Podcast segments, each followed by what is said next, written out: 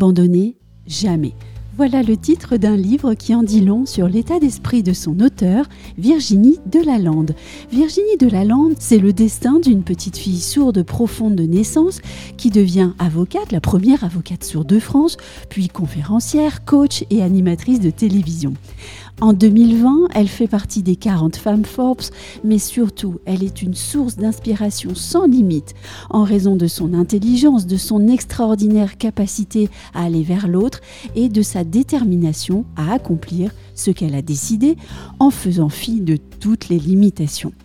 Je l'ai reçue en lui posant quelques questions qui, je l'espère, seront utiles à toutes les femmes, jeunes et moins jeunes, qui ont envie de réaliser leurs rêves, mais qui parfois sont en proie au doute. Voici Virginie Delalande.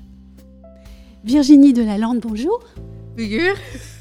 Il n'est pas toujours facile de trouver sa place dans le monde professionnel quand on est une jeune femme. Dans quel état d'esprit faut-il, selon vous, entrer dans le monde du travail quand on est une toute jeune diplômée C'est notre question. J'aurais envie de dire qu'il faut être euh, motivé, Oui. curieux, passionné. Et il faut avoir envie de bien faire les choses. Alors pas dans le sens euh, bon élève, mais dans le sens euh, euh, je veux apprendre, je veux euh, euh, comprendre finalement euh, ce qu'il y a derrière la demande et quel est l'objectif en fait finalement du travail que je suis en train de faire? Parce que plus vite on comprend l'écosystème, plus vite on peut prendre le contrôle d'une certaine façon de la suite du parcours. Est-ce que euh, l'ambition est le bon moteur pour atteindre la réussite professionnelle? Alors je pense que euh, clairement il fait partie des moteurs. En revanche, est-ce que c'est le seul? Je ne suis pas sûre. Oui. Et Je pense que euh, l'un des moteurs aussi euh, qui fonctionne assez bien, c'est celui de la colère. Et parle en connaissance de cause, euh, parce que j'ai eu un parcours où j'ai souvent eu le sentiment qu'on me mettait des barrières que moi-même je ne me mettais pas. Donc ça, clairement, c'est une source de motivation énorme. Et après, pour certaines personnes, il y a aussi répondre à des attentes familiales, sociales, sociétales. Et là où c'est un petit peu dangereux, c'est que parfois, ça nous amène dans des voies qui ne nous conviennent pas. Et au bout d'un moment, il y a une dissonance entre le choix qu'on fait et qui on est vraiment. Donc, à ce moment-là, euh, est-ce qu'il s'agit véritablement d'une réussite professionnelle? Ben que oui, c'est une réussite sur le papier. Mais est-ce que c'est une réussite personnelle? Je ne sais pas. Est-ce que euh, finalement on pourrait dire ce que c'est pour vous que la réussite professionnelle? Je pense que j'aurais envie de répondre que pour moi, aujourd'hui, la réussite professionnelle, c'est de s'éclater de son travail. Mm. Alors, si on peut gagner un peu d'argent avec, c'est bien aussi. Oui. Parce que, euh, à titre personnel, je pense que ça fait partie, en fait, d'un équilibre euh, qu'on doit trouver. La réussite professionnelle, c'est aussi une profession qui répond à des besoins profonds. C'est-à-dire que dans ma vie, j'ai besoin d'apprendre, j'ai besoin d'aventure, j'ai besoin de l'autre, de la rencontre, etc. Euh, j'ai besoin aussi euh, d'échanges, euh, j'ai besoin d'humain, Mm. d'amour, etc., de bienveillance. Donc je pense que euh, aujourd'hui j'ai la chance de vivre tout cela et je vois bien à quel point ça change tout finalement. Quand on aborde sa semaine, on ne se dit plus je vais travailler. On se dit génial, une nouvelle semaine recommence. Est-ce que dès le départ vous aviez conscience de vos besoins profonds? Ah, mais pas du tout. Mm. Évidemment, ça, ça fait partie des choses qu'on découvre en fait au fur et à mesure de son avancée en âge et en expérience. Euh, j'ai découvert mes besoins profonds parce que, évidemment, je suis passée par une phase un peu pas très fun dans ma vie, à savoir, euh, j'ai fait une dépression. Donc, euh, je, suis, je suis sortie euh, avec de l'aide et tout ça assez facilement. Et puis ensuite, j'ai subi un harcèlement professionnel qui m'a obligée à retravailler ça au quotidien.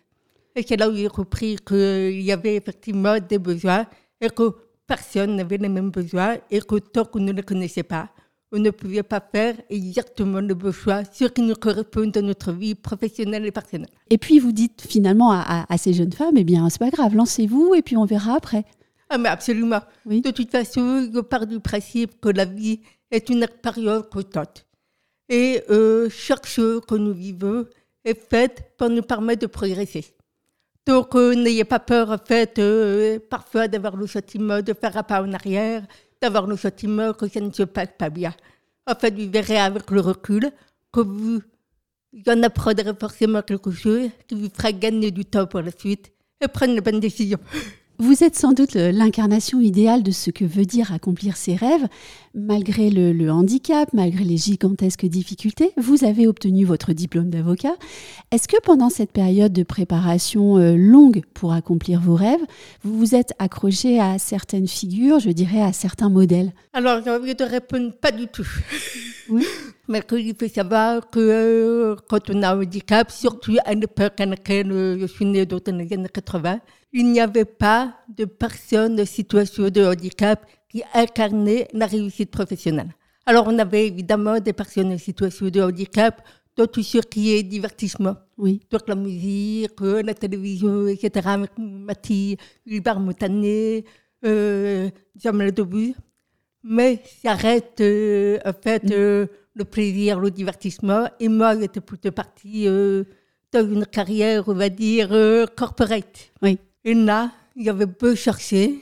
Impossible de trouver des modèles de référence. Donc, en fait, je fais partie des personnes qui ont plutôt eu le sentiment d'être des pionnières. Mm-hmm. Des personnes qui se sont dit, bah, en fait, euh, tout le monde me dit que c'est impossible. Mais moi, au fond de moi, j'ai le sentiment que ça ne l'est pas. Et si on essayait? Mm-hmm. Alors, évidemment, ce n'est pas facile. Oui. Parce qu'on on a très souvent des moments de doute, des moments où je se dis, mais si finalement, ce n'est pas tout le monde qui a raison et moi qui ai tort. Sauf que euh, à l'époque, j'étais très en colère. Je ressentais à force ce sentiment de ce, ce sentiment que parce qu'on a un handicap, forcément, on hérite d'une étiquette qui nous réduit à notre handicap, qui nous réduit euh, à un sentiment d'être incapable, d'être moins compétent, euh, moins performant, moins ceci, moins cela. Et donc, euh, je ne voulais pas être associée à ça. Et je pense que le fait d'avoir un petit peu d'ego. Plus un petit peu de colère, fait que même si on n'a pas de modèle de référence, on avance. On, parle souvent dans le monde du travail du, fameux plafond de verre. Pour vous, ce plafond de verre, il était démultiplié. Quels sont donc vos conseils pour briser le plafond, dépasser, enjamber, atteindre ce qu'on veut atteindre? Alors, le plafond de verre est un vrai sujet parce que finalement, mm.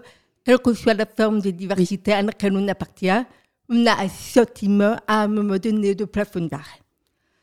Donc, à titre personnel, il y a celui d'être une femme, mhm. d'être blonde, mais quoi, apparemment, pour certains, c'est un critère important aussi d'intelligence, et celui du handicap. Et c'est vrai que, euh, en fait, il y a le sentiment que c'est surtout une question d'environnement. On a des personnes, en fait, qui nous font confiance, qui vont nous aider à monter vers le et des personnes qui veulent nous faire vivre le plafond d'art.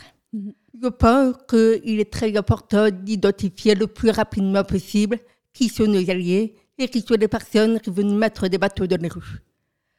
À titre personnel, j'ai eu très souvent, évidemment, des personnes qui m'ont mis des bateaux dans les rues, mais je fais partie des personnes qui ont du mal à rester dans le cadre et qui ont du mal à accepter finalement qu'on lui mette des barrières. Mhm.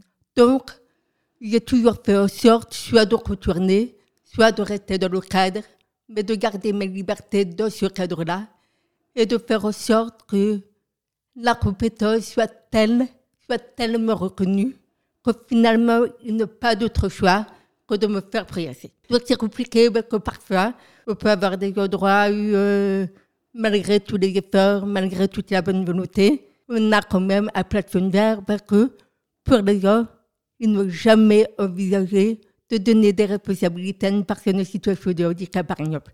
Ce n'est jamais arrivé, ils n'ont jamais passé, ce n'est même pas dans leur euh, cadre de passé. Donc à ce moment-là, soit on leur assère cette nouvelle idée de la tête, parce qu'on le confronte en fait, euh, on met face à des situations, face à des paradoxes, soit on se dit, bon, bah, finalement, je ne suis juste pas au bon endroit.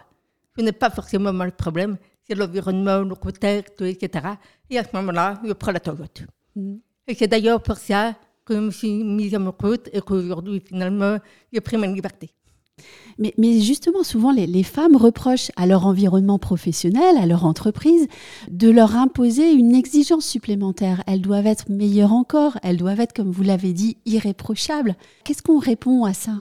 Alors, parfois, on me pose la question de savoir si c'est l'environnement qui la te donne ou si c'est elle qui passe Oui. pour l'environnement la te donne. Parce qu'à titre personnel, j'ai souvent eu ce ressenti. Et une fois que, euh, évidemment, j'ai pris un peu de maturité, que j'ai côtoyé ces personnes qui me donnaient cette impression, je me suis rendu compte que personne n'était derrière moi particulièrement. Et c'était le fait que moi, je me donne cette exigence, le fait que je surperforme en ayant cette croyance qui a fait que j'ai fait la différence et que je me suis fait remarquer. Donc, c'est pour ça que quand on me dit ça, j'ai toujours en arrière-pensée cette interrogation. D'où vient cette, euh, cette injonction? Et que c'est une injonction personnelle liée à notre éducation, liée à notre vision du monde, ou est-ce que c'est une vraie injonction où on nous le demande formellement Et il y a assez peu de droits où on nous le demande formellement.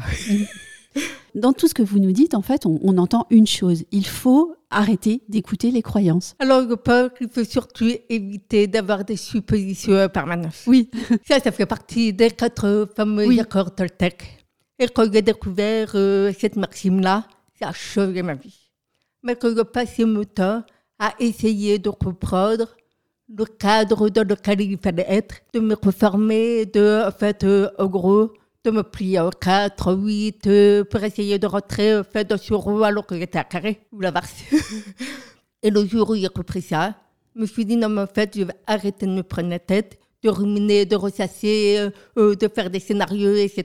Je vais plutôt poser des questions. Et si je n'ai pas de problème, je n'ai pas de problème et j'attends que les autres en aient un et me parlent. et finalement, le fait de réagir de cette manière-là a énormément simplifié ma vie et mes relations avec les gens, puisque je n'étais plus dans une sorte d'observation méfiante. euh, euh, Aujourd'hui, je refuse sur moi, j'avance. Et si je vois qu'il y a un souci, effectivement, on peut les choses sur la table. Mais dans la tête, à vivre, ça change tout.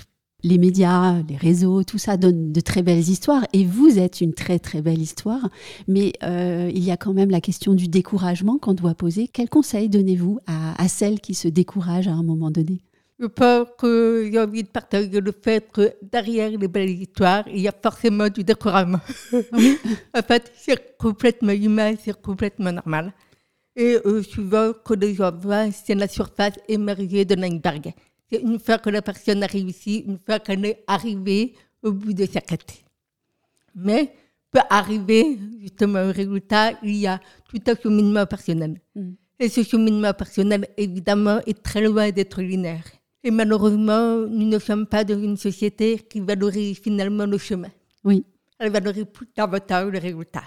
Or, c'est le chemin le plus intéressant, mais qu'on s'aperçoit avec un petit peu de maturité, un petit peu euh, d'expérience et parfois euh, euh, de murs dans la figure, que finalement, ce sont les expériences, ce sont les difficultés qu'il faut que finalement on en ressort plus fort. C'est ce qui nous prépare à la réussite de demain. Est presque envie de dire, finalement, derrière chaque réussite, allez plutôt chercher le chemin. Et surtout, poser la question à des personnes qui font preuve de sincérité radicale. Pas des personnes qui veulent enlever l'histoire et vous dire, ah oui, non, mais tout est parfait dans le plus beau des mondes. Allez vraiment voir les gens qui veulent vous dire, bah oui, effectivement, j'ai réussi, mais pour y arriver, je suis passé par là, etc. Et vous allez vous apercevoir que, effectivement, c'est parfois à faire de choses. Mhm. Mais c'est souvent beaucoup la conséquence d'actions qu'on a initiées en ayant très très peur au départ. Je se dis, oulala, je suis dans le vide, et puis on verra bien comment ça va se passer. Bon, on retiendra cette belle expression, chercher le chemin. Un grand merci à vous, Virginie Delalande, d'avoir bien voulu répondre à nos questions. Avec grand plaisir. À très bientôt.